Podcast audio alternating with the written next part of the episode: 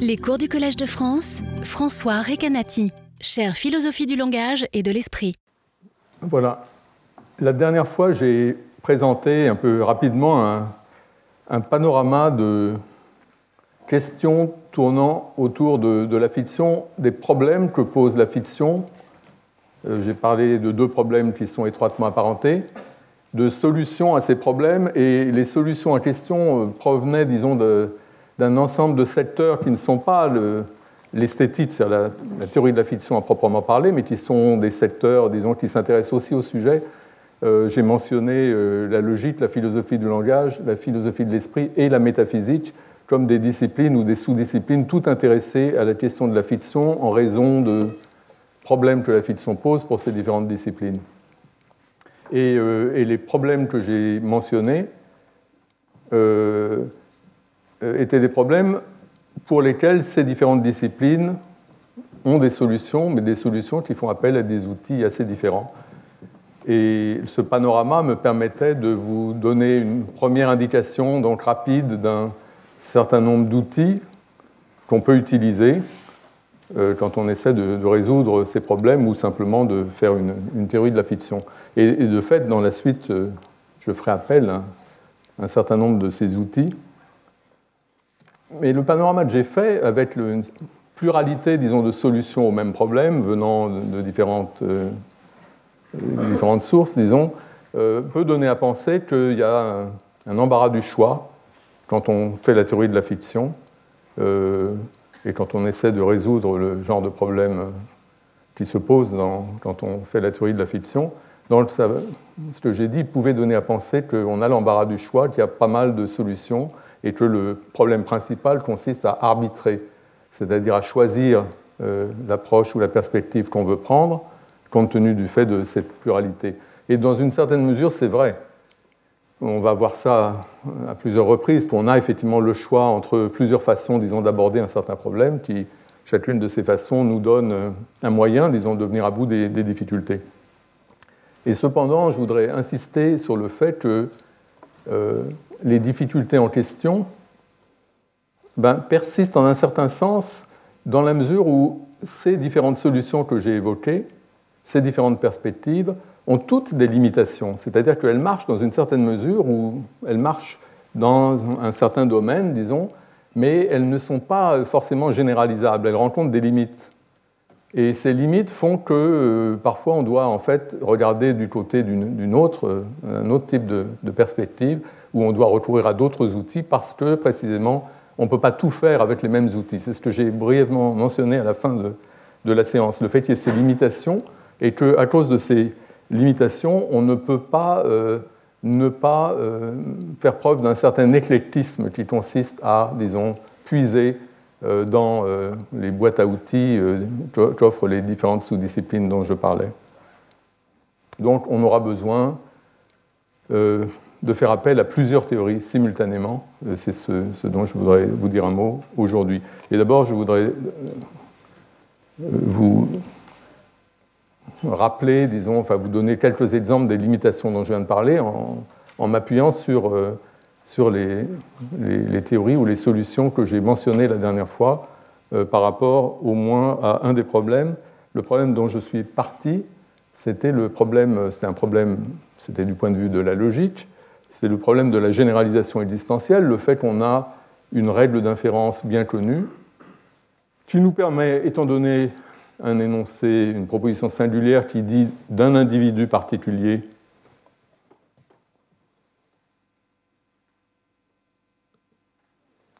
qu'il a une certaine propriété. Par exemple, l'énoncé Jean a 13 enfants, qui nous dit de Jean qu'il a 13 enfants. Quand on a un énoncé de ce genre, une proposition singulière vraie, on peut inférer qu'il y a quelqu'un qui a 13 enfants ou qu'il y a un individu qui a la propriété en question. Euh, ça ne pose aucun problème, cette règle de généralisation existentielle. Et néanmoins, on s'aperçoit que dès qu'on dès qu'on admet euh, des énoncés euh, qui euh, nous parlent de personnages de fiction. Donc dès qu'on entre dans la fiction, on a des, énoncés comme Superman a des super pouvoirs. c'est un énoncé vrai, c'est vrai, Superman, il a des super pouvoirs, il peut voler dans les airs, il peut faire plein de choses comme ça.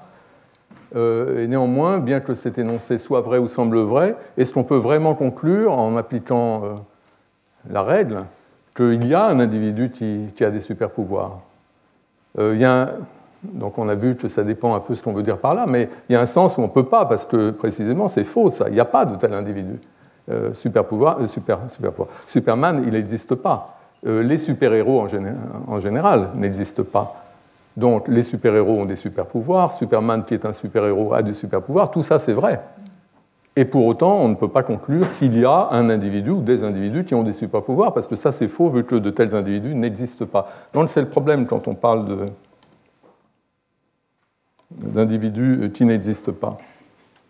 Euh, alors, par rapport à ce problème, j'ai mentionné un certain nombre de solutions, mais pour vous donner un exemple des limitations, la solution qui est euh, la solution favorite euh, chez les philosophes du langage, euh, cette solution consiste à, dire que ce qu'on veut dire quand on dit que Superman a des super-pouvoirs ou que c'est un individu doté de super-pouvoirs, ce qu'on veut dire réellement, le contenu, c'est quelque chose comme dans la bande dessinée en question, Superman, ou dans les, films, enfin, dans ces fictions-là dont on parle. L'individu nommé Superman a des super pouvoirs. C'est ça qu'on veut dire. Et si on restaure ce préfixe implicite, comme je l'ai appelé, dans la fiction, on n'a plus vraiment de problème, parce que à ce moment-là, ce que nous dit la règle de généralisation existentielle, c'est qu'il y a, dans la fiction, il y a un individu qui a des super pouvoirs, et ça, c'est vrai. Il y a un tel individu dans la fiction.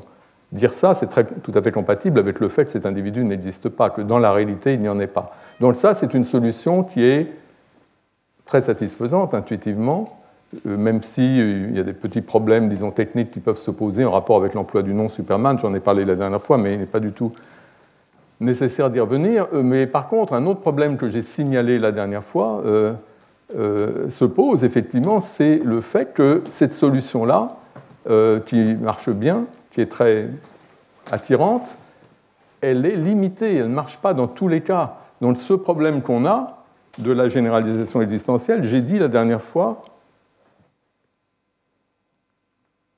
qu'il se posait aussi euh, quand on parle d'un énoncé comme Superman n'existe pas. Il se, pose le problème tout simplement parce que, par euh, généralisation existentielle, de Superman n'existe pas, qui est un énoncé tout à fait vrai, euh, on devrait pouvoir inférer qu'il existe, il y a un individu qui n'existe pas. Et ce que j'ai dit, c'est que dans une certaine interprétation au moins, cette conclusion-là, elle, est forcément fausse parce qu'elle est contradictoire elle dit qu'il existe un individu qui n'existe pas, ce qui revient à attribuer l'existence et la non-existence simultanément à quelque chose. Donc ça, ce n'est pas possible. Euh, donc on a euh, ce problème, j'en ai parlé de ce problème de Superman n'existait pas et de différentes façons de le résoudre, mais ce que je voudrais simplement signaler ici et maintenant, c'est le fait que la solution du préfixe implicite ne marche pas du tout ici. Vous ne pouvez pas dire que ce qu'on veut dire quand on dit Superman n'existe pas, c'est que dans la bande dessinée, dans les films, dans la fiction, Superman, Superman n'existe pas. C'est pas pas du tout ça qu'on veut dire quand on dit que Superman n'existe pas. Non seulement c'est pas ça qu'on veut dire, mais en plus, si c'était ça qu'on voulait dire, ben, ce, serait, vrai, ce serait pas, parce que euh, ce serait faux, pardon, ce serait pas vrai, parce que dans la fiction, Superman existe évidemment. Dans, le, dans la bande dessinée, il existe. C'est dans la réalité qu'il n'existe pas. Donc la solution du préfixe implicite est très intéressante, elle est très attirante, mais elle ne peut pas être généralisée. Donc elle peut marcher localement, mais pas universellement, disons. Et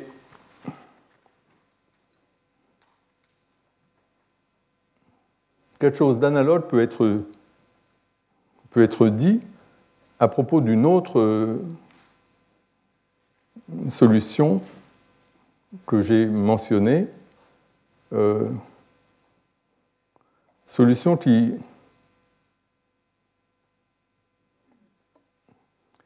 en fait était, je pense que je l'ai présentée comme une solution à un autre problème étroitement lié, qui est le problème de la référence aux inexistants. ce problème-là, c'est la question de savoir comment est-ce qu'on peut nommer des choses qui n'existent pas. Il semble que pour nommer quelque chose, il faut bien qu'il y ait quelque chose qu'on nomme, donc il faut bien que ce qu'on nomme existe d'une certaine façon. pourtant, on, parle de Superman, on parle de Sherlock Holmes, on passe son temps à nommer des choses qui, qui n'existent pas. Et on peut même en dire qu'il n'existe pas, comme quand je dis Superman n'existe pas. Comment est-ce possible? Est-ce que le fait de nommer n'implique pas l'existence de ce qu'on nomme? Euh, J'ai parlé à cette occasion de théorie de la référence, la théorie de la référence directe, qui implique vraiment, euh, tu vois, la référence comme une relation entre une représentation, éventuellement un nom, par exemple, et, et quelque chose, une relation telle qu'elle n'existe si les deux choses existent, mais même sans entrer dans, dans ce genre de considération sur la théorie de la référence qu'on veut défendre, intuitivement, c'est une très vieille idée, un très vieux problème en philosophie, de savoir comment est-ce qu'on peut parler ou penser à des choses qui n'existent pas. Puisque à partir du moment où on y pense, où on en parle, il faut bien que ça existe, il faut bien qu'il y ait quelque chose à quoi on parle. Et c'est vrai, quand on parle de quelque chose, il y a quelque chose dont on parle. Quand on pense quelque chose, il y a quelque chose qu'on pense. Il semble qu'il y ait une forme d'existence qui doit venir avec le fait qu'on en parle ou qu'on y pense. Alors qu'est-ce que ça veut dire de dire que dans certains cas, on pense à des choses qui n'existent pas ou on parle de choses qui n'existent pas? Ben, Il y a là aussi une solution très intuitive à ce problème, qui consiste à dire que oui, effectivement, il y a quelque chose qui existe. Euh, euh, quelque chose dont on parle ou à quoi on pense. Même si je pense à Superman ou si je parle de Superman, il y a bien quelque chose dont je parle quand je dis Superman a des super pouvoirs. Ce dont je parle, c'est d'un personnage de fiction. Le personnage de fiction, il existe. Tout comme Sherlock Holmes, ce sont des personnages de fiction. À ce titre, ils existent. Mais évidemment, ça ne veut pas dire qu'ils existent comme vous et moi. Vous et moi, nous existons d'une autre façon, nous existons en chair et en os. Nous avons un degré d'existence si l'on veut, bien supérieur. Euh, nous, existons au sens de l'existence réelle. Mais ça n'empêche pas que les personnages de fiction, ils ont aussi une sorte d'existence euh, d'une nature un peu différente. Et, j'ai pris euh, la dernière fois l'exemple de toutes sortes d'entités à quoi, dont on est prêt à dire qu'en un sens, ces entités existent, mais elles n'existent pas de façon concrète. Ce n'est pas des entités qu'on rencontre dans le monde, dans l'univers spatio-temporel. Euh, ce pas des entités euh, que l'on peut toucher. Euh, dont j'ai parlé des objets abstraits, des nombres, des choses de genre. Et on peut considérer que les personnages de fiction, ce sont des choses, des, choses correspondant au contenu de certaines représentations que nous avons.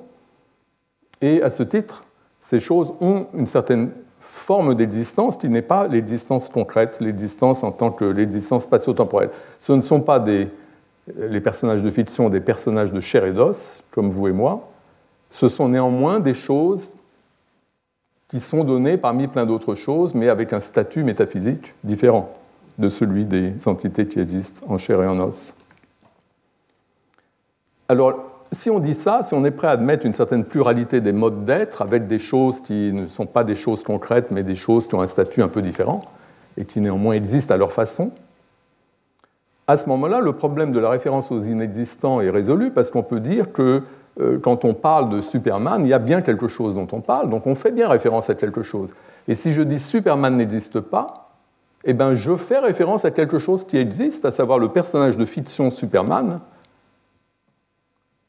Et je dis de ce personnage de fiction, alors est-ce que je dis qu'il n'existe pas? Ce serait forcément faux, vu que je viens de dire que pour en dire quelque chose, il faut y faire référence, et pour y faire référence, il faut bien qu'il existe. Mais il y a plusieurs sortes d'existence, on a vu. Donc la solution que j'ai évoquée la dernière fois consiste à dire que quand je dis Superman n'existe pas, je fais référence à quelque chose qui existe bien, qui est un personnage de fiction. Et quand je dis qu'il n'existe pas, ce que je veux dire, c'est qu'il n'existe pas en chair et en os. Là, j'emploie exister dans le sens spécifique de, l'existence concrète. Et c'est ça que je nie en disant qu'il n'existe pas. Il n'a pas d'existence concrète, mais je ne nie pas qu'il existe en tant que personnage de fiction, en tant que chose qui n'existe pas euh, concrètement, mais qui néanmoins est quelque chose qui a une autre, cette autre forme d'existence. Donc c'est pas mal aussi cette, euh, cette approche qui permet au moins de conserver une théorie de la référence qui nous dit que vous ne pouvez pas penser à quelque chose, parler de quelque chose s'il n'y a pas quelque chose dont vous parlez ou à quoi vous pensez. Il faut bien que, pour qu'il y ait cette relation de référence, il faut, bien que, la chose à quoi vous, vous faites référence existe de quelque façon, mais euh, l'existence en question n'est pas forcément l'existence concrète. Donc c'est pas mal aussi, c'est également euh, une théorie très attirante et à laquelle je ferai aussi appel euh, à un certain moment. Mais néanmoins, euh, cette théorie, elle a également des limitations, je pense. Parce que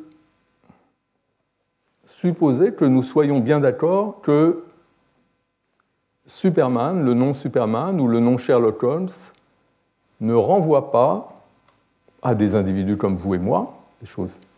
Vous et moi, nous existons dans le monde spatio-temporel.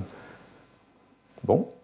Euh, ce n'est pas le cas de Sherlock Holmes, ce n'est pas le cas de Superman. Ils ont une existence différente.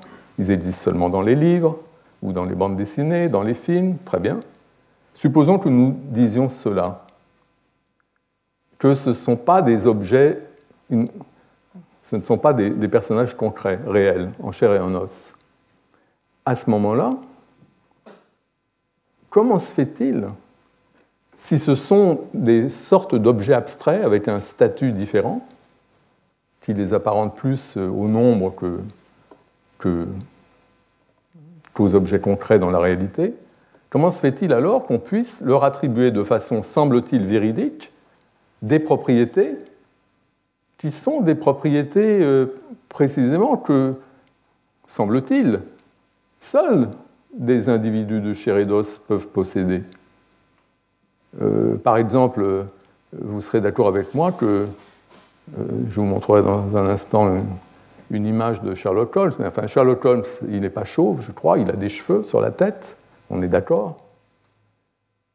Pour avoir des cheveux sur la tête, il faut avoir un corps. Et pour avoir un corps, il faut être un individu de chair et d'os faut exister dans le monde spatio-temporel. Donc comment se fait-il, si on admet que Sherlock Holmes est une sorte d'objet virtuel, euh, quelque chose qui n'a pas d'existence concrète, comment se fait-il qu'on puisse lui attribuer des propriétés qui ne conviennent qu'à des êtres possédant l'existence concrète, possédant un corps, possédant une tête sur laquelle on peut mettre des cheveux, etc. Il y a quand même un petit problème. Simplement, euh, le, genre de choses vraies qu'on peut dire sur Sherlock Holmes, c'est qu'il est détective, qu'il fume la pipe. Toutes ces propriétés-là, c'est des propriétés euh, de ce que j'ai appelé des individus de chair et d'os. Ce pas des propriétés d'objets abstraits.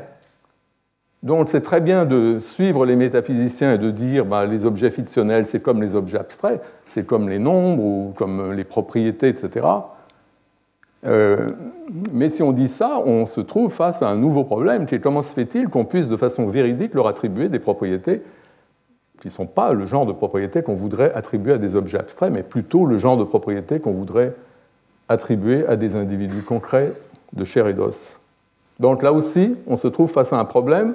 Quand on suit cette voie, on se trouve face à des difficultés. Alors peut-être, c'est comme tout à l'heure, peut-être que les difficultés qu'on rencontre sont surmontables mais peut-être aussi qu'elles doivent nous conduire à reculer, au moins à dire que parfois, oui, on peut dire qu'on fait référence à quelque chose qui n'est pas un individu de chair et mais autre chose, euh, mais peut-être pas dans tous les cas, ça dépend peut-être du, genre de du genre de choses qu'on dit de Sherlock Holmes ou de Superman.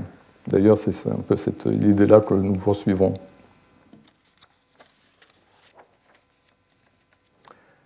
Troisième théorie que j'ai mentionnée la dernière fois et dont je voudrais vous montrer aujourd'hui qu'elle a des, limitations et que ces limitations peuvent nous conduire à, chercher ailleurs, disons, euh, ou en tout cas à ne considérer cette théorie avec faveur que de façon locale pour un certain type de cas, mais peut-être pas pour tous. Euh, c'est la théorie principale. Quand je dis principale, c'est celle qui motive l'illustration. Euh, je suppose qu'un certain nombre d'entre vous avez vu l'affiche qui annonce les activités de cette année, notamment ce cours. Et sur l'affiche, l'illustration, c'est euh, cette belle allégorie de la simulation. Et j'ai mis ça comme illustration parce que il y a cette théorie dont je vous ai parlé, euh, qui me semble, j'ai dit que les théories précédentes sont des théories attirantes, mais celle-là est peut-être plus attirante que toute autre, euh, c'est l'idée que quand euh, vous parlez de, de Superman ou de Sherlock Holmes, vous faites comme s'il y avait un individu qui est Superman, le super-héros qui peut voler, ou Sherlock Holmes, le détective très doué euh, qui travaille occasionnellement pour euh, Scotland Yard. Vous faites comme s'il y avait ces individus-là, et, l'auteur qui nous raconte les histoires euh, fait comme s'il nous racontait les histoires de, personnages. Enfin, disons, dans un certain nombre de cas, c'est une sorte de. Je, reviendrai sur, l'idée de faire comme si, sur la façon dont il faut, l'entendre, mais euh, c'est très clair que si vous prenez un peu le paradigme de la fiction, enfin beaucoup de gens reviennent au cas du théâtre, euh, qu'est-ce qui se passe au théâtre? Vous avez un acteur sur scène. L'acteur sur scène, il fait comme s'il était quelqu'un d'autre. Il fait comme s'il était Hamlet, par exemple. Il est déguisé, d'ailleurs. Il fait comme si, et, euh, et quand il fait, quand il, dit quelque chose, quand il fait une affirmation sur scène, l'acteur ne fait pas vraiment une affirmation, mais il joue le rôle de quelqu'un, à savoir Hamlet, qui, en l'occurrence, qui fait l'affirmation, etc. S'il parle de quelqu'un d'autre, s'il parle de Horatio, il fait comme s'il y avait une autre personne, euh, à savoir Horatio, dont un autre acteur va jouer le rôle, etc. Donc tout ça, c'est du faire comme si. Et euh, ce que font les acteurs sur scène nous rappelle beaucoup ce que font les enfants qui jouent à faire semblant, qui jouent à la marchande, etc. Eux aussi, ils font comme si. Cette idée que la notion de faire comme si est centrale pour la compréhension de la fiction et qu'on doit prendre comme modèle un peu les jeux de faire semblant des enfants, euh, c'est évidemment l'idée euh, qui a été mise en avant et rendue extrêmement populaire et qui est maintenant l'idée très largement dominante dans ce champ de recherche et qu'on peut associer aux travaux de Kendall Walton dans ce livre dont j'ai parlé. Euh, donc ça, c'est quelque chose euh, qui va être au cœur, disons, de, ce que je vous présente cette année.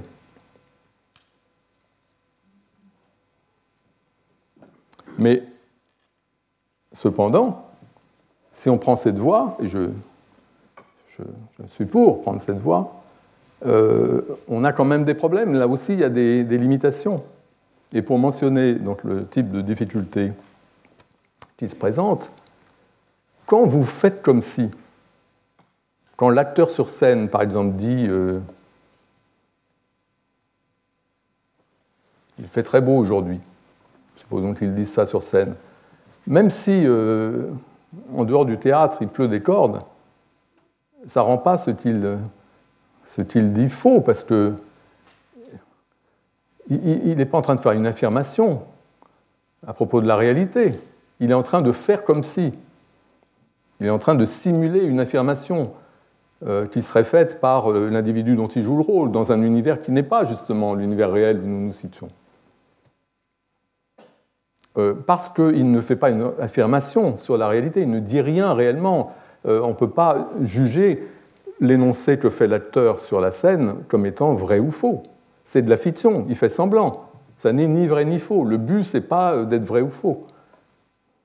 Euh, on peut peut-être parler de vérité euh, dans la fiction, mais ce n'est pas, la vérité vraie, euh, c'est autre chose. donc il y a cette, idée que si on fait semblant, quand on dit quelque chose, mais en faisant, en faisant comme si, on n'est pas.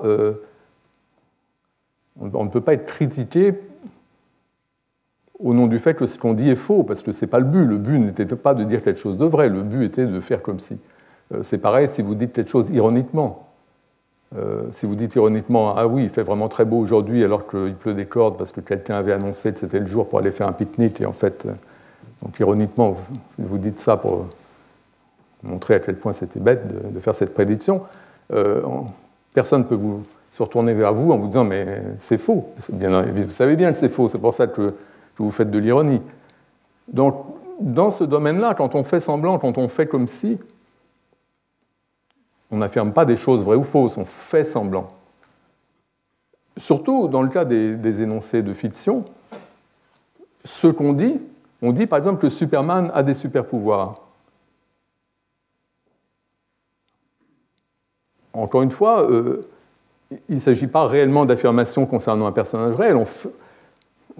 Parle de quelque chose qui n'existe pas. Donc on fait comme si on faisait référence à un individu. On faisait comme s'il y avait un individu non Superman. Et on fait comme si on pouvait, de façon véridique, lui attribuer cette propriété.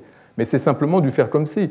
Euh, et ça ne peut pas être évalué comme vrai ou faux, tout simplement parce qu'il n'y a pas de tel individu. Pour que ce soit vrai ou faux, il faudrait qu'il y ait un certain individu auquel on attribue la propriété. Et à ce moment-là, euh, selon que l'individu possède ou pas la propriété, c'est vrai ou c'est faux. Mais là, il n'y a même pas de tel individu. On fait comme s'il y en avait un. Donc on fait comme si on disait quelque chose de vrai ou faux, mais il n'y a rien du tout de vrai ou faux qu'on dise, puisqu'il n'y a pas d'individu au départ dont on parle.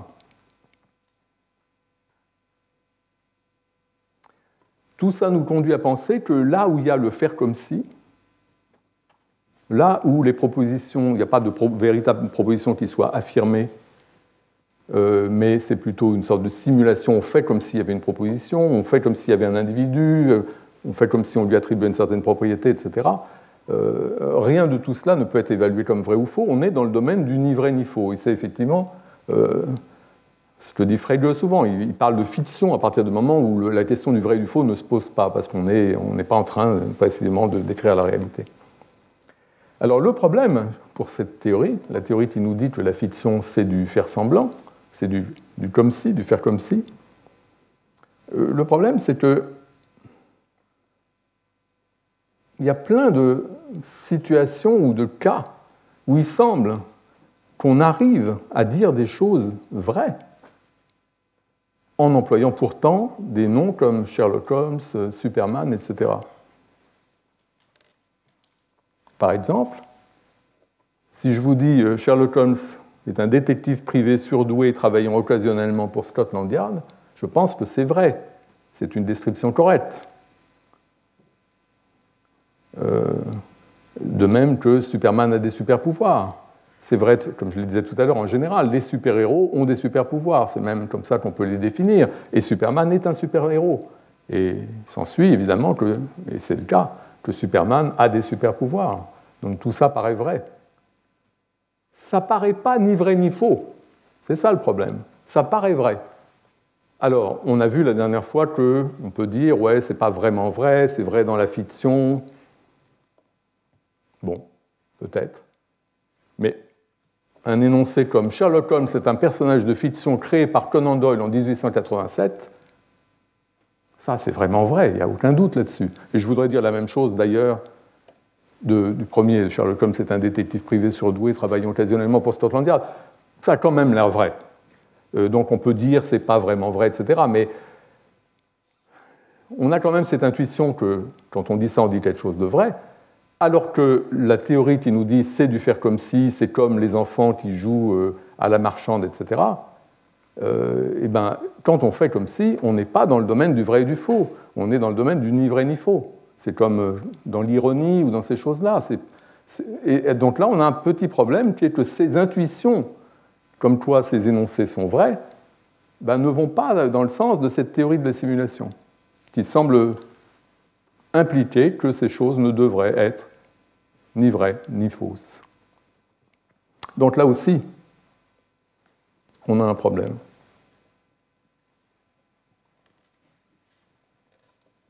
Alors, je pense que, donc je vais m'arrêter là dans le rappel d'exemples, de, types de solutions ou d'idées qu'on peut utiliser dans l'analyse de la fiction, venant de différents secteurs. Euh, ce que je viens de vous montrer, c'est que ces idées, elles sont très intéressantes, les trois que j'ai mentionnées, très intéressantes.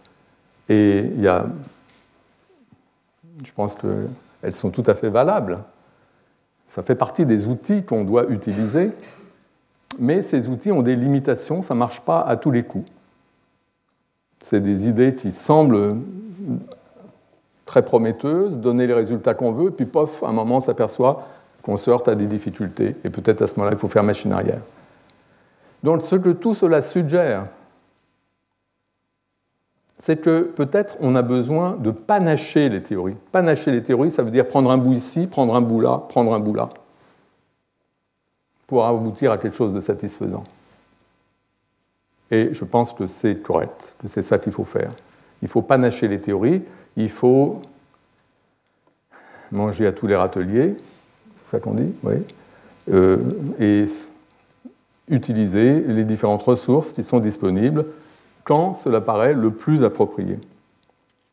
Quand cela paraît le plus approprié, ça veut dire notamment en fonction du type d'énoncé, si on regarde les choses sous l'angle euh, philosophie du langage, on parle, on parle de certains énoncés, etc. Il y a différents types d'énoncés, et, pour l'analyse de certains énoncés, certains outils sont peut-être plus appropriés que pour d'autres, et en fonction des types d'énoncés, on peut peut-être recourir à telle ou telle théorie.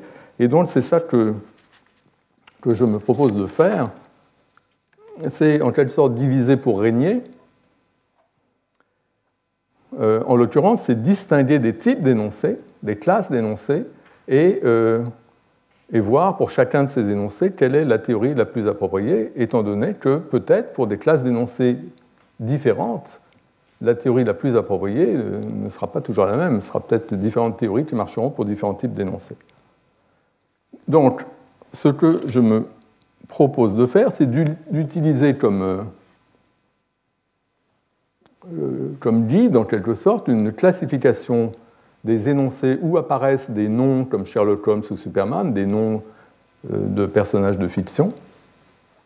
Utiliser une classification de ces énoncés euh, que j'ai moi-même présenté dans, un article, mais qui est une classification assez, enfin, qui n'est pas originale, qui beaucoup de gens ont fait remarquer qu'il y avait ces trois classes. Euh, c'est la classification des énoncés en fictionnel, parafictionnel et métafictionnel. Vous aurez déjà vu ces mots euh, si vous avez parcouru le programme des cours dont, celui-ci est le second. Euh, il y aura des séances consacrées aux différentes catégories. Aujourd'hui, je vais vous parler des deux premières catégories, les énoncés fictionnels et les énoncés parafictionnels. les énoncés parafictionnels, j'en parle un petit peu aujourd'hui, mais on y reviendra, c'est les énoncés les plus intéressants en fait. Et, leur analyse devra vraiment attendre qu'on soit beaucoup plus avancé, mais je vais commencer quand même pour vous en dire quelque chose.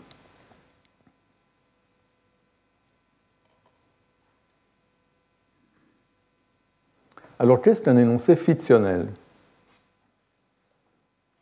Ben, Ce que je l'entends par là, déjà, au départ, on va voir qu'il y a plusieurs façons d'affiner cela, mais il s'agit euh, du type d'énoncé qu'on trouve dans la fiction, dans un texte de fiction. Donc là, je vous parle de fiction, et comme vous l'aurez compris euh, avec mes exemples, enfin bon, j'ai parlé un peu de bande dessinée, mais euh, je, prends ces, exemples dans la littérature. C'est vrai que la fiction, c'est pas seulement la littérature. On verra dans un instant.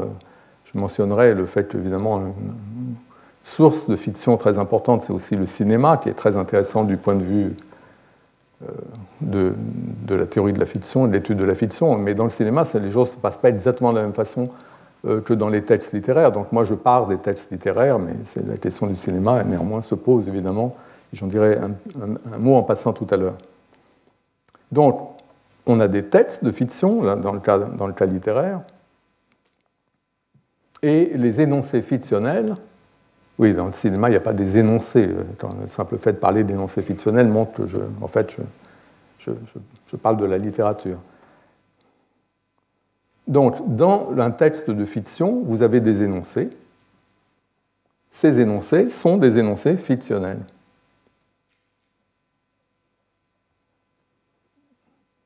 Dans euh, le texte, un texte de Conan Doyle, dans une des histoires de Sherlock Holmes, vous avez une série d'énoncés. Le texte nous raconte les faits et gestes de Sherlock Holmes et euh, différents énoncés nous se rapportent à différentes situations. Et je pense que pour ces énoncés qu'on trouve dans la fiction, la notion de faire semblant ou de simulation s'impose. Les énoncés qu'on trouve dans la fiction ne sont évidemment ni vrais ni faux, c'est de la fiction. Ce n'est pas de l'histoire c'est pas, pas, c'est de la fiction. Ce sont des histoires inventées. L'auteur ne prétend pas nous, parler de la réalité. En tout cas, les, événements qu'il décrit euh, sont des événements imaginaires. Euh, souvent, on trouve euh, des, avertissements comme quoi ce qui suit, c'est seulement imaginaire. Ben, le, fait d'écrire à l'orée de votre texte roman implique que tout ce qui suit n'a pas de visée, de, visée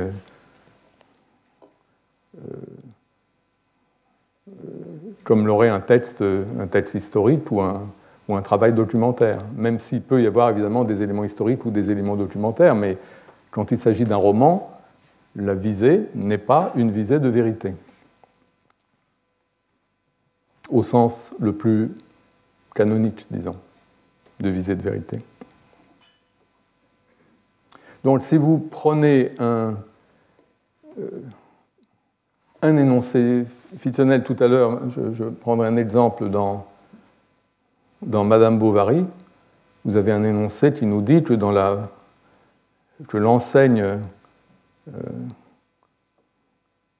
de la pharmacie de M. Homais euh, comportait en lettres d'or sur fond noir les mots Homais pharmacien. Bon, ça c'est ce que c'est ce qui nous est dit dans le livre. Mais on ne va pas euh, reprocher à Flaubert que c'est faux, ou on ne va pas dire c'est vrai, parce que euh, Homais est un personnage inventé. Donc euh, la question ne se pose pas, c'est de la fiction. Donc ça n'est ni vrai ni faux.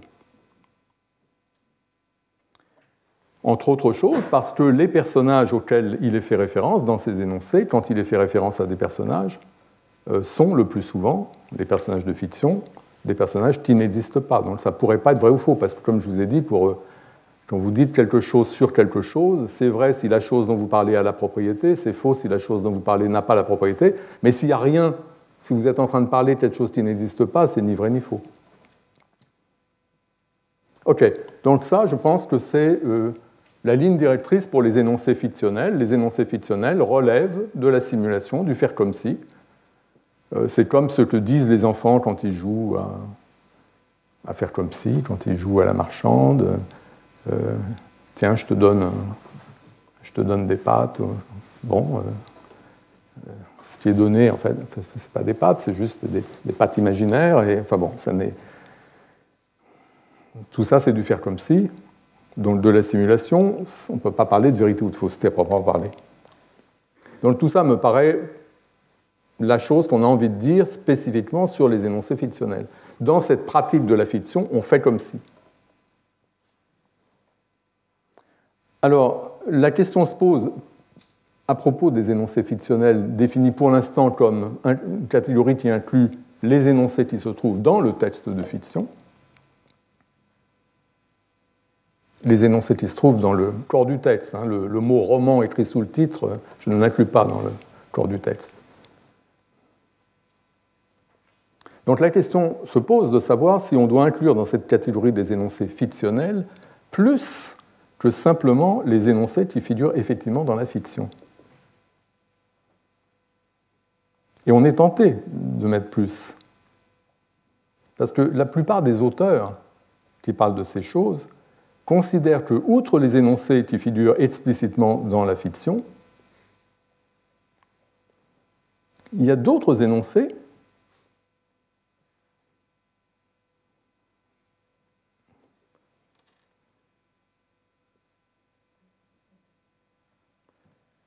Il y a d'autres énoncés qui, euh, eux, bien qu'ils ne figurent pas explicitement dans la fiction, sont néanmoins vrais dans la fiction. Donc à côté des énoncés qui figurent noir sur blanc dans la fiction, il y en a d'autres qui, si on les articule et qu'on essaie de... et qu'on les, les, évalue en quelque sorte, ben, ce sont des énoncés dont on dira qu'ils sont vrais dans la fiction. C'est-à-dire pas vraiment vrais, ils ne sont pas vrais au sens euh, au sens qu'on peut vraiment évaluer comme vrai ou faux, mais il semble nous dire quelque chose qui euh, correspond à ce qu'il y a dans la fiction. Ça correspond à ce qu'il y a dans la fiction, alors même qu'il n'y a pas dans la fiction d'énoncés qui nous disent cette chose. Euh, le genre d'exemple qu'on donne, euh, Stacy Friend, dans sa conférence d'hier, nous a, pour ceux qui, qui, ont assisté, nous a parlé de ça, c'est-à-dire du fait que que, le texte de fiction nous précise un certain nombre de choses, mais que euh, ça nous décrit en quelque sorte l'univers fictionnel, ça nous décrit euh, un certain type de situation, et qu'il y a beaucoup d'éléments de cet univers fictionnel ou de ces situations qui ne sont pas euh, fournis explicitement par le texte, mais que, que l'on infère à partir de choses que l'on sait, de connaissances d'arrière-plan, connaissances d'arrière-plan qui, qui fonctionnent aussi bien pour l'univers fictionnel que pour l'univers réel. Euh, en général, on considère que dans l'univers fictionnel, les choses se passent plus ou moins de la même façon que dans la réalité, sauf quand on nous dit que on s'écarte de la réalité, mais quand on ne nous dit rien, donc en l'occurrence Sherlock Holmes, on nous dit plein de choses sur lui. On ne nous dit pas qu'il a un cœur et une rate, mais on peut l'inférer parce que c'est un individu humain. On sait que les individus humains ont un cœur et une rate, donc on peut inférer que Sherlock Holmes a un cœur et une rate. On peut inférer aussi qu'il n'a jamais visité la planète Mars. Donc ça, c'est le, type d'exemple que donnent les philosophes. Euh, tout ça paraît vrai euh, dans la fiction, que, Sherlock Holmes est un, individu humain normal avec un cœur et une rate, il n'a jamais visité la, planète Mars. On n'en dirait pas autant de Superman, hein, parce qu'on ne sait jamais, mais, mais, mais, pour Sherlock Holmes, ça paraît. Euh, oui, Sherlock Holmes, ça paraît clair. donc il y a beaucoup de choses qui nous semblent, qu'on pourrait dire sur l'univers fictionnel. Donc on pourrait dire que les énoncés fictionnels, on pourrait dire, c'est les énoncés qui se trouvent dans la fiction, et puis tout autre énoncé euh, qui paraît vrai de la fiction, qui semble décrire correctement euh, ce qui se passe dans la fiction.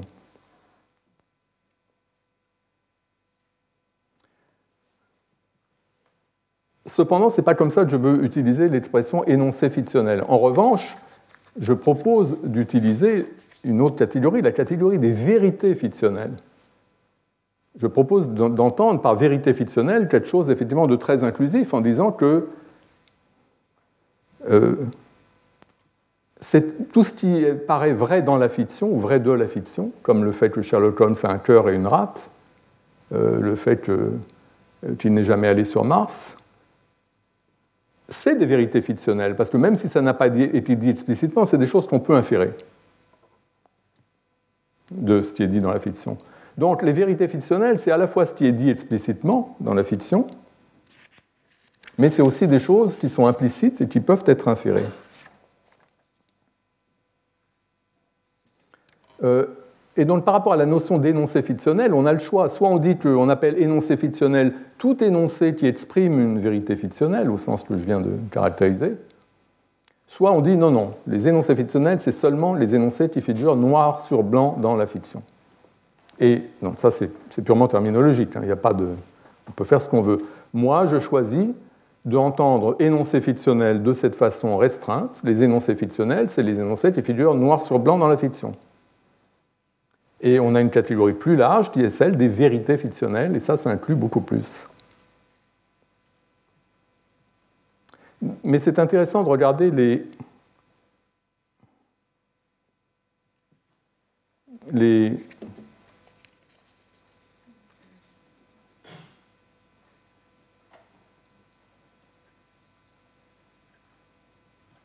les quoi Grand mystère.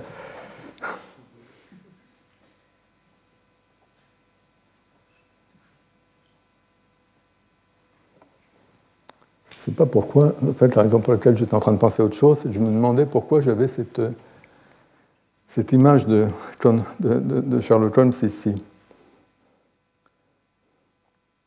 En tout cas, ça c'est une histoire euh, c'était un des feuilletons, enfin une, des histoires de, publiées euh, par Conan Doyle sur Sherlock Holmes, c'est le retour de Sherlock Holmes. Donc dans cette histoire-là, il y a toute une séquence, une série d'énoncés, tout ça c'est des énoncés fictionnels.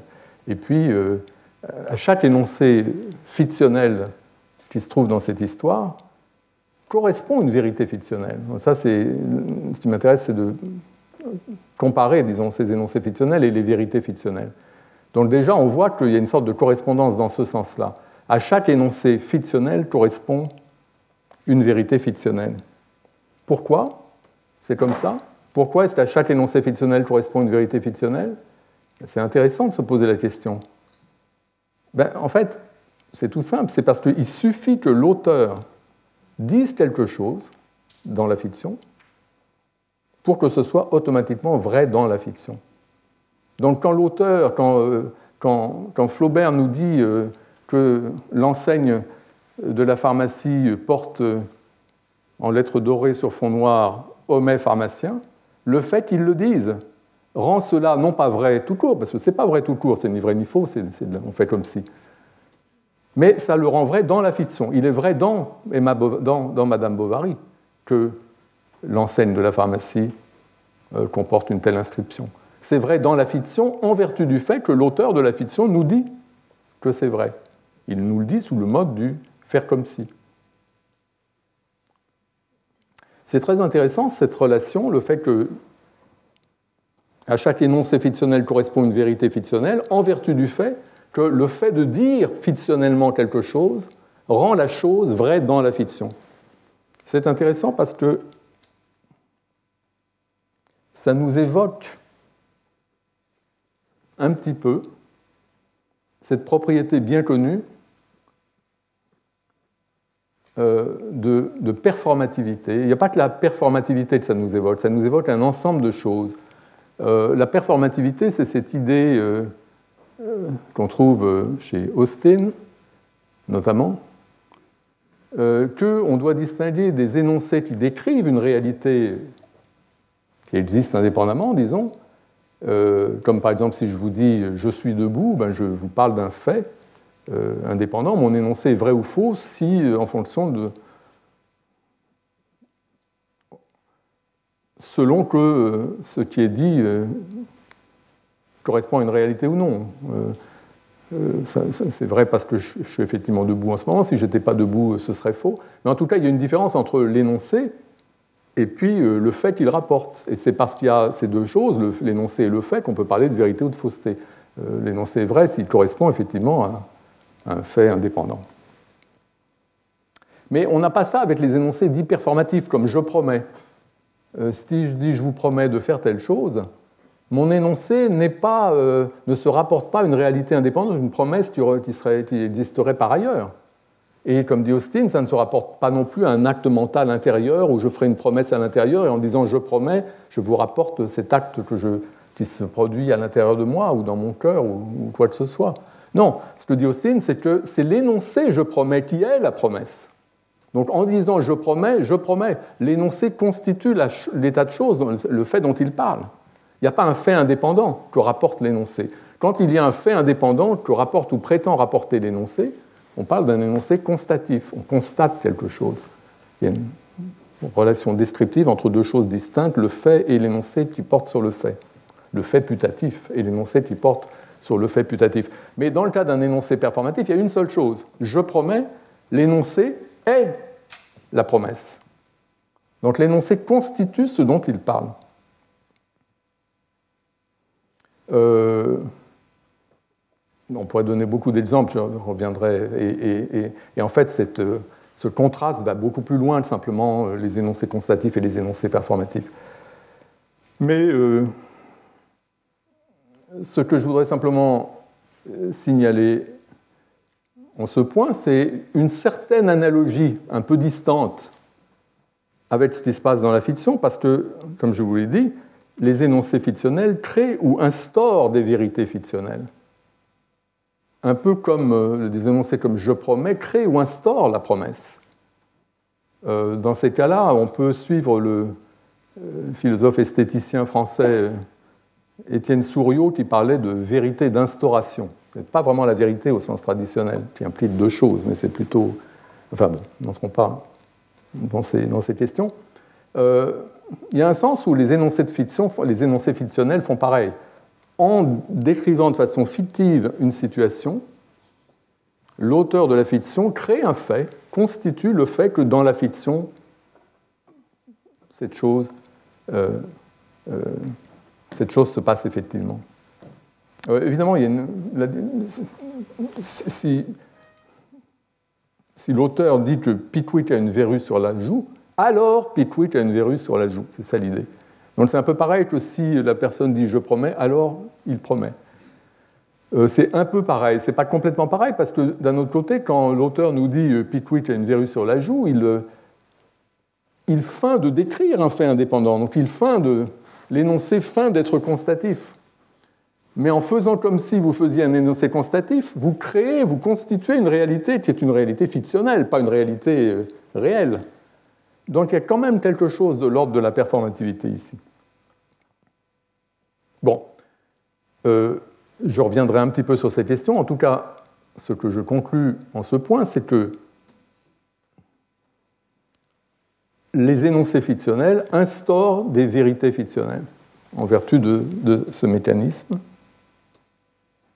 Mais en plus des vérités fictionnelles qui sont instaurées directement par les énoncés fictionnels, comme je l'ai dit, il y a beaucoup d'autres vérités fictionnelles qui ne correspondent pas à des énoncés fictionnels, mais qui peuvent être inférées dans la mesure où on présume que l'univers fictionnel est normal sous beaucoup d'aspects, c'est-à-dire qu'un certain nombre de connaissances d'arrière-plan que nous avons sur le monde s'appliquent et permettent d'inférer des choses qui n'ont pas été dites explicitement. Donc, les vérités fictionnelles, ça va bien au-delà des vérités fictionnelles qui ont été instaurées directement par un énoncé fictionnel. Ok, et donc j'y reviendrai.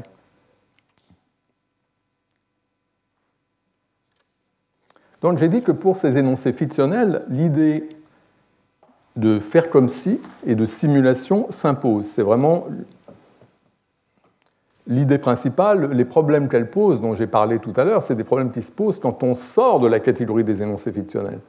Mais tant qu'on reste à l'intérieur de cette pratique de la fiction, les jeux de faire semblant des enfants, l'auteur qui, écrit, euh, une fiction, etc., on n'a pas de problème à dire que tous ces énoncés-là reposent sur du faire, comme si et en particulier l'acte de référence à ces personnages, Sherlock Holmes, Superman et autres, euh, c'est de la référence simulée. On fait comme si on faisait référence. On fait comme si il y avait un individu dont on parlait. En réalité, il n'y en a pas. C'est simplement qu'on emploie un nom propre comme s'il y avait vraiment un individu et un nom propre associé. Mais en fait, il n'y a pas l'individu, il n'y a même pas vraiment le nom propre. Le nom propre, c'est un nom propre fictionnel. Sherlock Holmes n'est pas un vrai nom propre. Euh, enfin, il y a peut-être des gens qui s'appellent Sherlock Holmes. C'est un, un nom qui a été inventé dans la fiction, tout comme le personnage qui porte le nom a été inventé dans la fiction. Donc tout ça, c'est du faire comme si. Et c'est parce que, notamment, l'acte de référence est simulé, parce qu'on fait comme si on parlait d'un individu, en fait, il n'y a personne. Euh, c'est pour ça aussi que ce qu'on dit de cet individu n'est ni vrai ni faux. Donc tout ça me paraît euh, des choses qu'on peut, défendre, tout à fait. Alors il y a des complications, et je voudrais mentionner sans euh, m'apesantir beaucoup.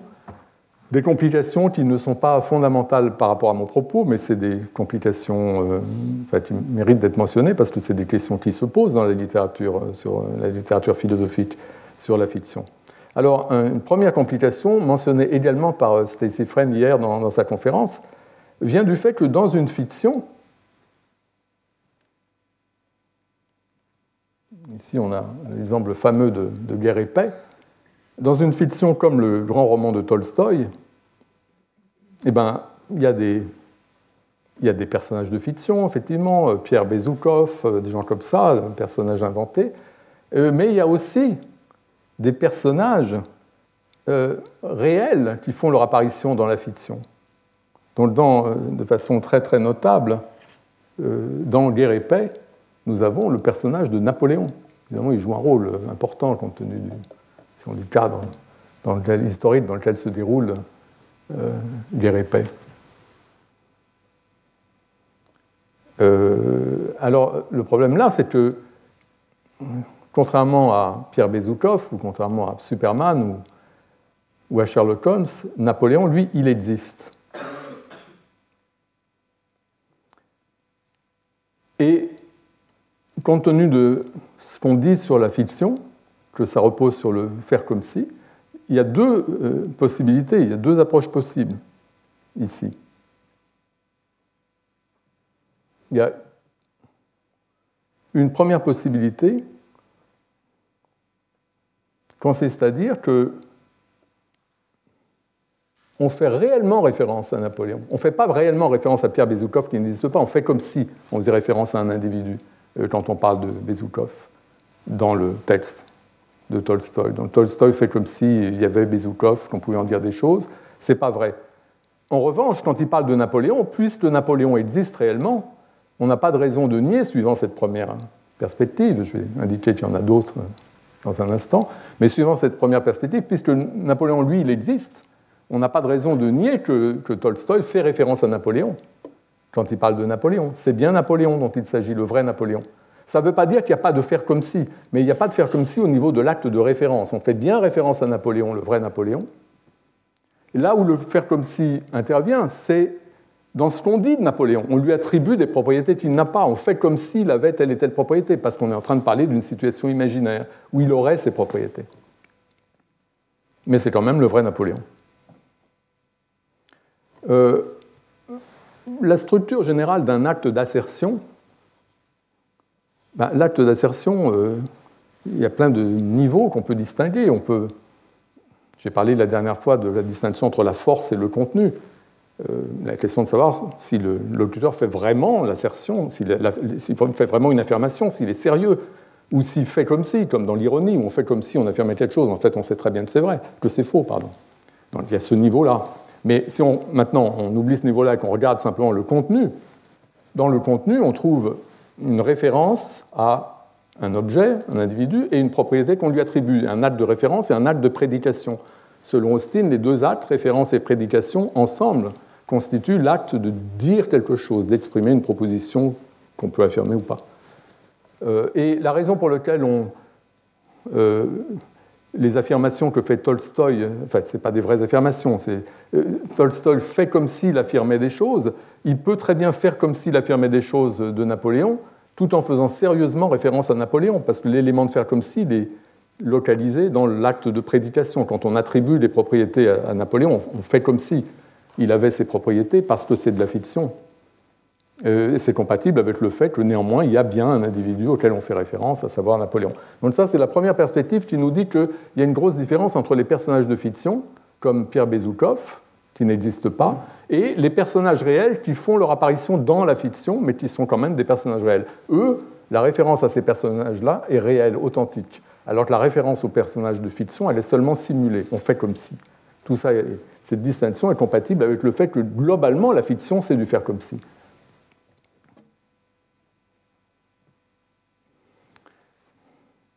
Alors, cependant,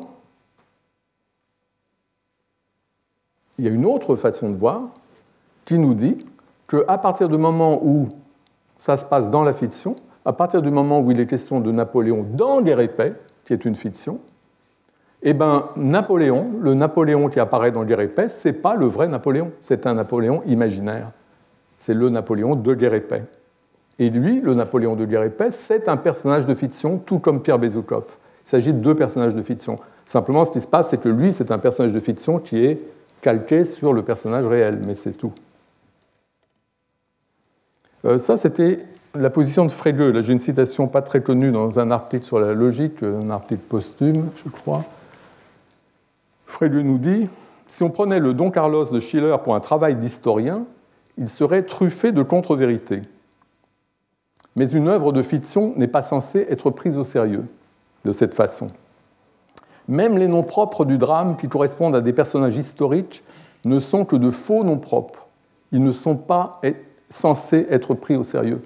Donc ce qu'il nous dit, c'est que euh, Napoléon, dans Guerre euh, euh, c'est un personnage de fiction. Le nom Napoléon n'est pas un vrai nom propre quand il intervient dans la fiction.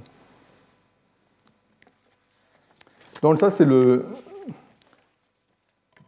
la deuxième position possible sur cette question des, noms propres d'individus réels. Euh, selon une théorie, la référence est simulée, là comme, comme elle l'est quand on parle de personnages de fiction euh, qui n'existent pas. Euh, selon l'autre théorie, la référence n'est pas simulée, mais il y a quand même une simulation globale au niveau de ce qu'on dit. et puis il y a aussi des positions intermédiaires euh, il y a une position euh, attribuée à Terry Parsons qui distingue en fait deux types de cas, deux cas de figure. Et les deux cas de figure correspondent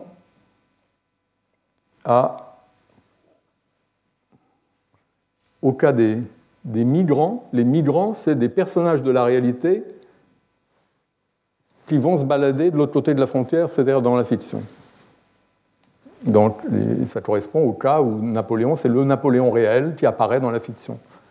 Donc c'est le vrai Napoléon, et quand on y fait référence, on fait vraiment référence. Ça correspond à la première théorie dont je vous parlais. Mais je vous parlais. Mais il y a, à côté des migrants, il y a des substituts.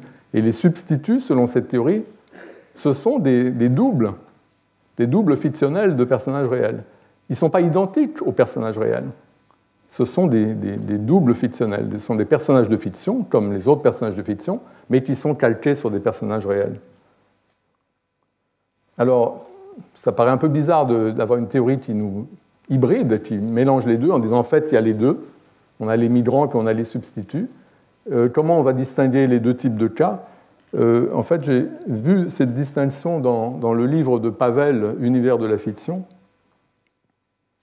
Et le critère, tel que nous le donne Pavel, c'est le suivant. Il nous dit si un texte de fiction mentionne un objet réel, Paris par exemple, euh, à propos, un exemple évident, c'est dans les histoires de Sherlock Holmes, ça se passe à Londres. Donc dans cet univers imaginaire, il y a une ville, Londres, qui est aussi une ville, une ville réelle et qui possède les propriétés que Londres possède dans la réalité. Donc la question se pose tout autant à propos du Londres de, euh, de Conan Doyle que, que, à propos du, Napoléon de Tolstoï.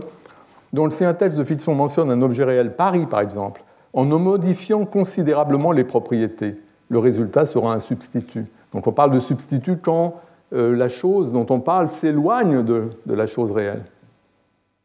il donne comme exemple, euh, on peut soutenir que les romans de Balzac mettent en scène un Paris différent de la ville réelle. Oui, peut-être.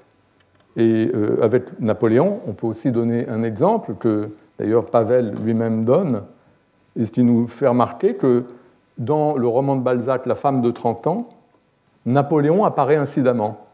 Il dit, il apparaît vu de loin pendant une parade militaire, il visite le roman pour ainsi dire escalité, dit Pavel. Eh bien, cette apparition incidente de Napoléon dans le roman, il nous dit, là c'est un migrant, c'est le Napoléon réel.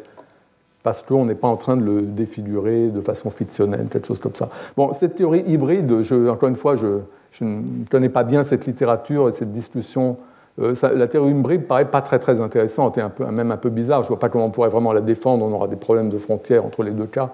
Euh, je pense qu'il vaudrait mieux euh, choisir entre les deux premières. J'ai cru comprendre que Stacy hier semblait préférer la première, l'idée qu'on fait référence au vrai Napoléon. Moi, je ne vais pas prendre position là-dessus. Ça n'a pas d'incidence par rapport à ce que je veux vous dire. En revanche, il y a une autre complication qui, elle, plus d'incidence par rapport à mon propos. Et l'autre complication dont je voulais euh, vous dire un mot concerne la notion de faire semblant, euh, au moyen de laquelle j'ai caractérisé les énoncés fictionnels en disant que ce sont les énoncés qui sont dans la fiction et, l'auteur euh, fait comme si on racontait des histoires sur des personnages réels. en disant les choses de cette façon-là, en disant l'auteur fait comme si, euh, je suggère que c'est l'auteur qui qui fait comme si, qui fait semblant. Et ça, c'est un point de discussion. La question se pose de savoir qui fait semblant, qui fait comme si. Donc une réponse que j'ai plus ou moins présupposée, mais en fait j'ai sans doute eu tort parce qu'effectivement c'est une question qui se pose, une réponse c'est que c'est l'auteur qui fait comme si. Par exemple Flaubert qui fait comme si de façon ouverte et manifeste, c'est du, faire semblant euh, tout à fait déclaré. Euh, tu fais comme si, euh, fait semblant de faire référence à un individu réel, il fait comme s'il y avait cet individu, Charles Bovary, dont il rapporte les faits et gestes. Exactement comme l'acteur qui joue le rôle de Hamlet fait comme s'il était Hamlet. Donc ça, c'est la façon, disons, naïve de voir les choses, de regarder le faire semblant, le faire comme si dans la fiction. Et il y a une façon peut-être moins naïve qui consiste à dire en fait que ce sont les lecteurs qui font comme s'ils lisaient les exploits d'un personnage réel. Donc le faire comme si serait au niveau des mécanismes cognitifs en place chez la personne qui consomme, disons, un texte de fiction. Alors, euh, j'aimerais bien vous parler un peu de cette question, mais j'ai pris déjà beaucoup de temps quand même, je voudrais. Euh, c'est une question qui a des ramifications intéressantes. Euh, ça dépend un peu des types de récits. Il y a un certain type de récit pour lequel la notion un peu barbare de narrateur homodiégétique euh, s'applique, une notion euh, qu'on trouve chez, chez Genette, euh, il y a un certain type de récit qui est mis dans la bouche de quelqu'un. Donc il y a la narration fictionnelle, on nous rapporte des, événements imaginaires, mais la narration fictionnelle elle-même est mise dans la bouche d'un personnage. On appelle ce personnage le narrateur, celui qui est censé nous raconter l'histoire. si vous regardez dans les aventures de Sherlock Holmes, il y a le récit fictionnel des aventures de Sherlock Holmes, mais ce récit fictionnel, il est mis dans la bouche de Watson, qui est un des personnages du récit. Le euh, personnage qui dit je. Donc il y a un personnage du récit qui endosse le rôle de celui qui raconte l'histoire. Donc dans ce cas, il y a un narrateur. Le narrateur, ce n'est pas l'auteur. Il y a l'auteur, c'est Conan Doyle, et puis il y a la personne dans la bouche de qui il met, il place le récit. Et dans tous les cas où il y a un narrateur de ce genre, je pense qu'il est clair que l'auteur fait comme si, euh, Conan Doyle fait comme si c'était Watson qui écrivait l'histoire, qui rapportait les faits et gestes de son ami euh, euh, Sherlock Holmes. Là, je pense que dans le cas où il y a effectivement cet emploi de je, qui désigne non pas l'auteur lui-même, mais quelqu'un d'autre, à savoir le narrateur fictionnel, bah, dans ces cas-là, c'est clair que il me semble que la notion de faire comme si doit s'employer, parce qu'il y a cette règle pour l'emploi de je, vous employez euh, je pour désigner la personne qui, produit euh, le texte, le récit, euh, l'énoncé. Et en employant je pour désigner Watson, c'est clair que, que, Conan Doyle fait comme si c'était Watson qui, écrivait. En tout cas, je pense que pour ce genre de, ce genre de cas, c'est clair que la notion de faire comme si s'applique du côté de l'auteur. Euh, c'est peut-être un peu moins clair dans des cas comme par exemple le cas de Proust. Euh, dans la recherche, il y a ce narrateur de la recherche qui dit je. Euh, longtemps, je me suis couché de bonheur. Qui est ce je? Ben, C'est le, personnage, c'est Marcel. Et ce personnage, évidemment, il ressemble beaucoup à Proust. Alors, parce qu'il ressemble beaucoup à l'auteur, parce que la distance entre l'auteur et le narrateur est, réduite, contrairement à ce qui se passe dans le cas de Watson, on, est moins enclin à parler de, faire comme si. Mais néanmoins, je pense que dans tous ces cas, on doit distinguer euh, l'auteur et le narrateur, et la relation entre l'auteur et le narrateur, c'est le type de narration euh, qu'on a dans le faire comme si. C'est-à-dire qu'il y a euh, ce, masque qui est, qui est affiché, et le masque, c'est ce personnage du narrateur à qui est attribué le récit que produit l'auteur. Dans ces cas-là, je pense qu'on n'a pas de difficulté à justifier l'idée de faire comme si, mais la question se pose plutôt pour les autres cas, c'est-à-dire les cas où il n'y a pas de tel narrateur. Il n'y a pas de personnage de l'histoire qui raconte l'histoire à la première personne. Alors on trouve notamment chez, David Lewis, dans un texte qui a eu beaucoup d'influence, euh, cette idée, enfin, n'est pas dit exactement comme ça, mais on peut en, extraire cette idée, peut-être en la radicalisant un peu, l'idée que tout récit de fiction se présente de façon explicite ou implicite comme produit par quelqu'un qui a la connaissance des faits relatés. Donc la fiction, c'est des histoires inventées. Mais l'auteur d'une fiction fait comme si ce n'était pas des faits inventés, mais c'était une histoire dont quelqu'un, le narrateur, avait connaissance, on ne sait pas comment, euh, euh, donc la fiction se présente de façon fictive comme un témoignage de, faits. Et ça veut dire que même si ce n'est pas explicite, même s'il n'y a pas de personnage qui est celui qui raconte les faits et dont on sait comment il a pu les connaître, etc., même si rien n'est dit, il y a cette espèce d'idée qu'il y a celui qui nous raconte cette histoire, quel qu'il soit, et qui n'est pas l'auteur, parce que l'auteur, lui, il fait de la fiction, mais celui qui nous raconte cette histoire et qui ah, nous offre en quelque sorte ce témoignage, connaît, sait ces choses, on ne sait pas comment. Donc il y aurait toujours une sorte de narrateur projeté, distinct de l'auteur, un narrateur qui est une, instance fictive, euh, même si ça n'est pas explicite.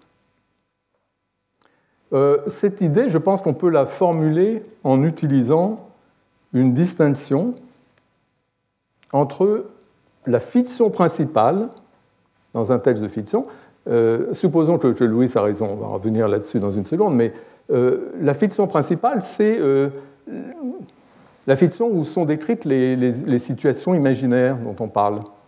les aventures de Sherlock Holmes, l'intrigue, etc., tout ce qui se passe. C'est ça la fiction principale. La fiction secondaire concerne la narration, c'est-à-dire le qu'est-ce que c'est que ce récit qui nous rapporte ces faits?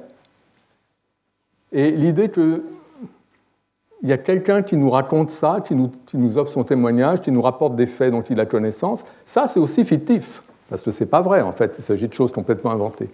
Mais ça c'est la fiction secondaire. Donc la fiction secondaire, c'est la présentation fictive de la narration comme un témoignage authentique.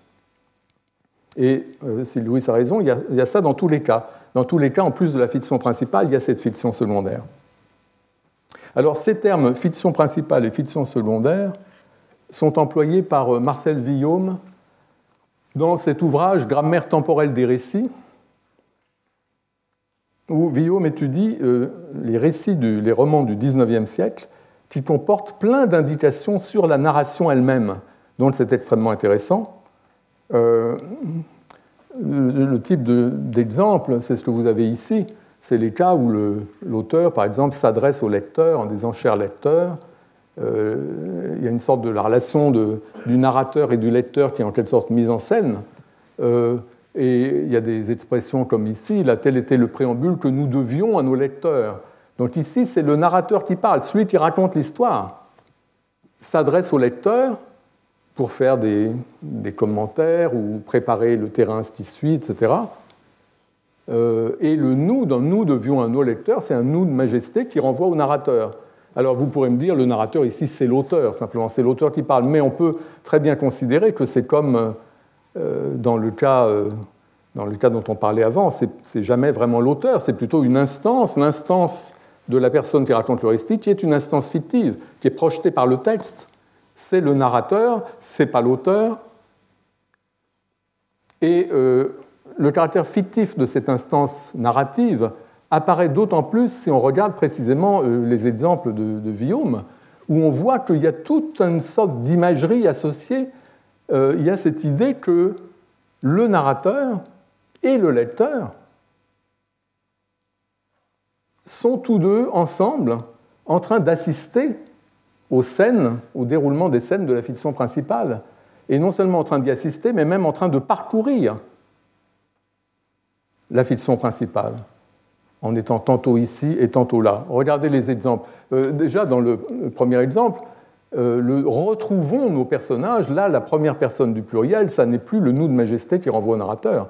Le retrouvons, c'est le couple formé par le narrateur et le lecteur, qui sont fictivement ensemble, en train d'assister aux événements. Et de fait, dans l'exemple suivant, euh, il est dit, euh, on remarquait machin, machin, etc., tous convoqués par Gonzale pour une solennité à laquelle nous assisterons bientôt. Le nous, ici, c'est le narrateur et le lecteur qui s'apprêtent à voir se dérouler euh, cet événement.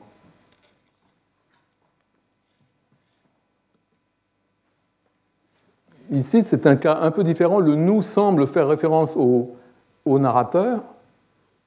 Euh, voilà ce qui était nécessaire d'apprendre au lecteur avant de lui montrer M. Cagliostro causant d'affaires avec M. de Crone. Maintenant, nous pouvons l'introduire dans le cabinet du lieutenant de police. Je pense que ce que ça veut dire, mais il faudrait vérifier, c'est que nous pouvons, nous, euh, narrateurs, pouvons introduire le lecteur dans le cabinet, du lieutenant de Crone. Donc là, il y a cette idée qu'ils sont, ils sont là euh, et, que, le, en quelque sorte, le, narrateur fait passer le lecteur dans le cabinet, lui ouvre la porte du cabinet. Alors vous me direz, non, non, pas du tout, c'est une interprétation beaucoup trop euh, littérale de ce qui n'est ici qu'une façon de parler, mais Ici, c'est clair que c'est ce dont il est question dans cet exemple-ci. Gonzague était absent, euh, il y avait d'autres sièges. Le troisième appartenait au bossu Ésope dit Jonas, que Chaverny venait de battre en combat singulier à coups de verre de champagne. Au moment où nous entrons, Chaverny, abusant de sa victoire, entassait des manteaux, des douillettes, des mantes de femmes sur le corps de ce malheureux bossu. Et là, c'est ce couple formé du narrateur et du lecteur qui entre dans la pièce pour, parce que donc il y a une sorte de correspondance entre ce parcours du narrateur et du lecteur et le déroulement des scènes de la fiction principale. Une sorte de, de métaphore, disons, euh, euh, qu'on peut reconstituer en regardant tous ces éléments. Mais enfin, il est clair que c'est une sorte de fiction. Il est clair que le texte nous projette euh, cette idée de la narration comme un parcours que font le couple constitué par le narrateur, personnage fictif lui-même, et le lecteur, le lecteur qui est un autre personnage encore fictif, parcourt sur les, scènes de la fiction principale. Et un autre exemple qui montre que ce parcours peut être un parcours un peu bizarre, parce qu'ici il est dit Laissons mademoiselle de la mode Toudan et Petrus Sabelle à leur désespoir amoureux et allons d'un seul bond voir à Vienne ce qui s'y passait dans la soirée du Mardi Gras de l'année 1827. Donc là, ici, le parcours, on voit que ce couple formé par le narrateur et le lecteur peut faire des bonds de géants, retourner en arrière, euh, anticiper, passer, euh, aller très loin, etc. Euh, mais encore une fois, je peux pas. Je vous recommande le livre de Guillaume pour voir des analyses de ce type d'exemple. Euh, je les utilise simplement comme exemple et ce que je voudrais, euh, ce sur quoi je voudrais insister, c'est que dans ces exemples-là, il n'y a pas de ce que Jeannette appelle le narrateur homodiégétique, c'est-à-dire un personnage de la fiction principale, comme Sherlock, comme, Watson, qui est celui qui prend en charge le récit. Là, il y a le narrateur qui prend en charge le récit mais il n'est pas un personnage de la fiction principale. La fiction principale, c'est Gonzague, le bossu, c'est eux. Euh, le narrateur, il est là, il se balade avec le lecteur sur les, lieux de la fiction principale, mais il n'interagit jamais avec les personnages de la fiction principale. Il y a une sorte de, séparation. Ils ne sont pas dans le même monde spatio-temporel. Donc il y a cette séparation de la fiction secondaire qui est la narration et de la fiction principale. Il n'y a pas cette intégration qu'il y a quand il y a un narrateur homodiégétique, c'est un personnage de la fiction principale qui raconte l'histoire. Quand il y a un personnage de la fiction principale qui raconte l'histoire, il y a une intégration des deux fictions. La fiction principale inclut la fiction, la narration fictive, la fiction secondaire. Mais dans les exemples à la Guillaume, ces deux fictions sont séparées.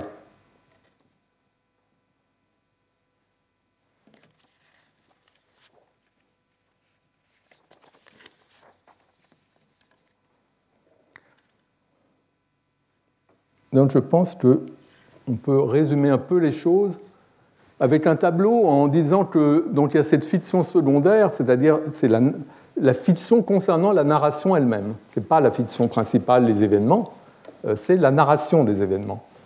Et cette fiction secondaire peut être confondue avec la fiction principale. C'est le cas quand il y a un narrateur euh, homodiégétique, c'est un personnage de la fiction principale qui dit je, qui raconte l'histoire, comme Watson, ou comme euh, Marcel dans La recherche du temps perdu mais la fiction secondaire peut être dissociée de la, fiction principale, comme c'est le cas chez Guillaume. Il y a d'un côté les événements, de l'autre côté la narration. La narration est représentée explicitement à travers toutes ces indications, euh, cette apparition du narrateur qui s'adresse au lecteur, etc.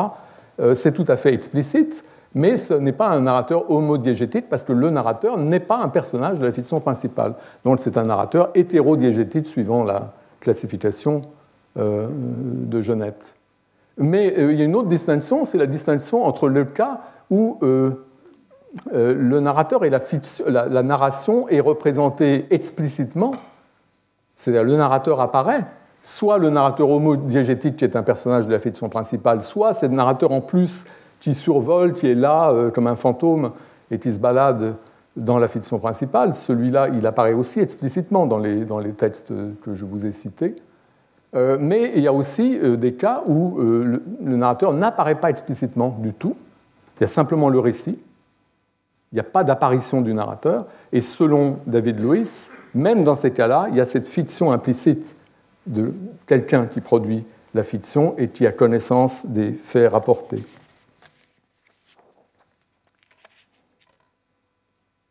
Alors, cette théorie de Lewis, selon laquelle il y a toujours cette fiction secondaire, il y a toujours ce personnage peut-être implicite d'un narrateur fictif qui raconte l'histoire.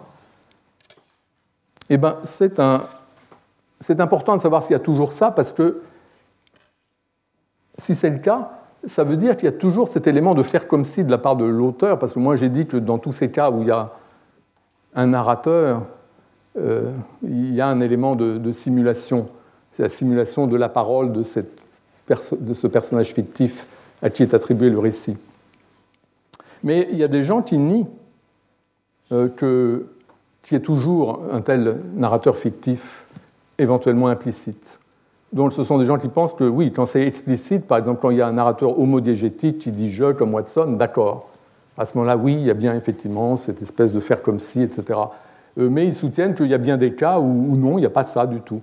Et donc la question se pose. Ici, je mentionne deux personnes. Il y en a, je ne connais pas extrêmement bien cette littérature, et je sais simplement qu'il y a pas mal de gens qui adoptent cette position de, nier l'idée qui est toujours un narrateur fictif, donc nier l'idée de David Lewis. Ici, j'en mentionne deux parce que j'ai été en contact récent avec euh, leur, position.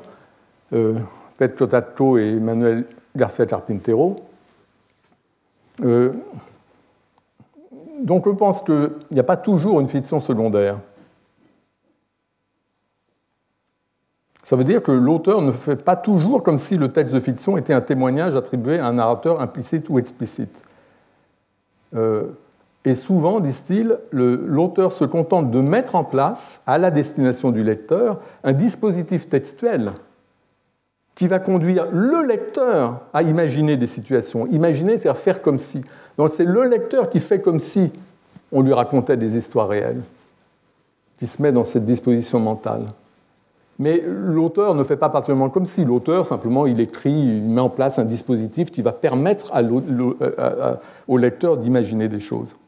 Et euh, Garcia reprend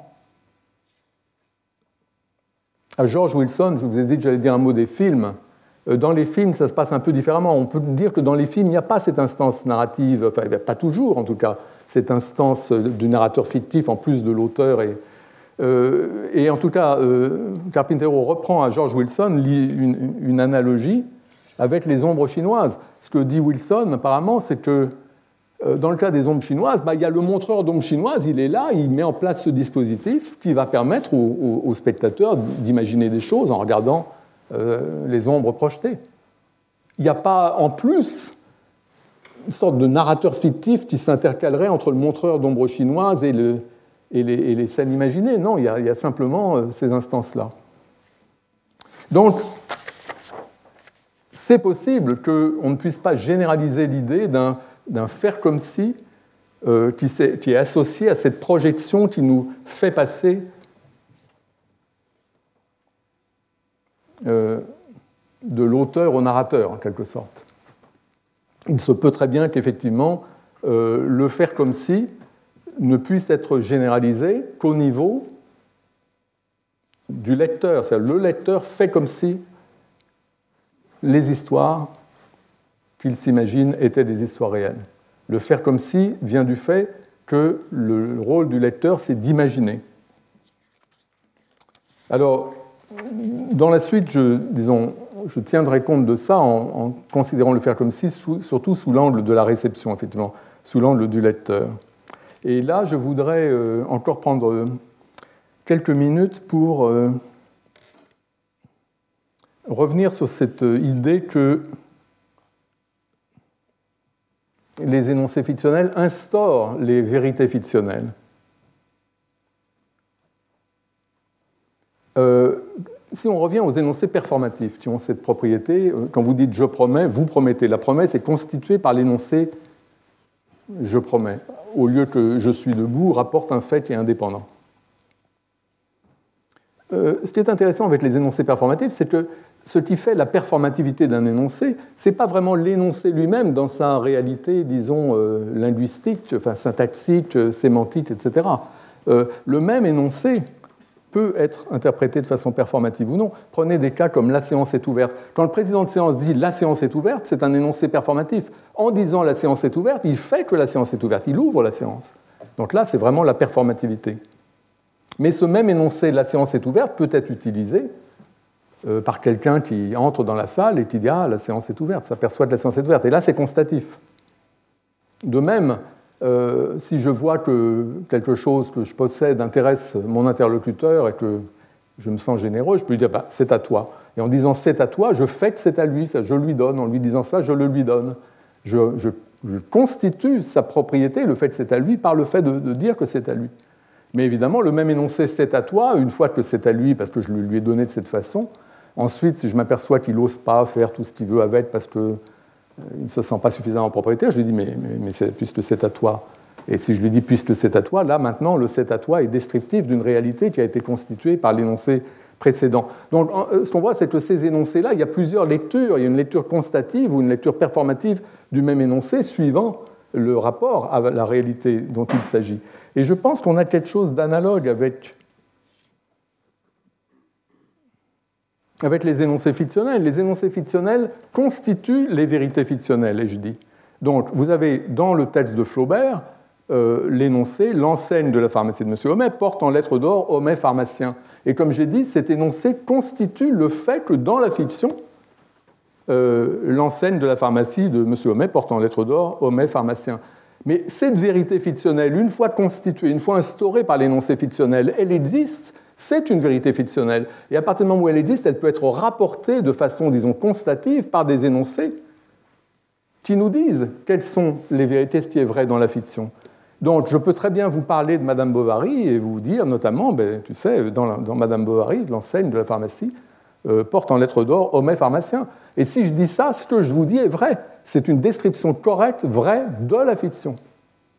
Donc il y a des énoncés constatifs qui rapportent, de façon, qui rapportent les vérités fictionnelles qui ont été instaurées par, des, qui ont été instaurées par, les, par les énoncés fictionnels. Et c'est ça que j'appelle les énoncés parafictionnels c'est les énoncés qui portent sur la fiction, qui disent des vérités sur la fiction, qui nous disent quel est le contenu de la fiction. Le contenu de la fiction a été constitué par les énoncés fictionnels, plus aussi par tout ce qu'on a pu inférer des énoncés fictionnels, et les énoncés parafictionnels rapportent cela. Un énoncé parafictionnel peut en principe toujours être préfixé par dans la fiction. C'est ça qui le définit. C'est des énoncés qui semblent intuitivement vrais, dans les cas où ils sont vrais, euh, comme ici, dans les fictions de Conan Doyle, Sherlock Holmes est un détective privé surdoué travaillant occasionnellement pour Scotland Yard. Ça, c'est vrai. Et cet énoncé, on peut l'énoncer avec ou sans le préfixe dans les fictions de, Conan Doyle. Si le préfixe n'est pas explicite, il est implicite, c'est ce qu'on comprend. Mais c'est des énoncés qui sont tout autant vrais que des énoncés comme Sherlock Holmes, c'est un personnage de fiction créé par Conan Doyle en 1887. Euh, donc, les énoncés fictionnels, je vous résume un peu les choses ici, et puis je vais arrêter parce qu'on a le. Il faut faire une pause avant le, séminaire dans un instant. Les énoncés fictionnels constituent, instaurent les vérités fictionnelles explicites, mais il y a d'autres vérités fictionnelles que cela. Il y a les vérités fictionnelles implicites qu'on peut inférer grâce aux connaissances d'arrière-plan des, vérités fictionnelles explicites. Et les énoncés parafictionnels, ce sont des énoncés, vrais ou faux, constatifs, qui rapportent les vérités fictionnelles. Et que ces énoncés ont comme propriété qu'on peut toujours les préfixer par dans la fiction, blabla.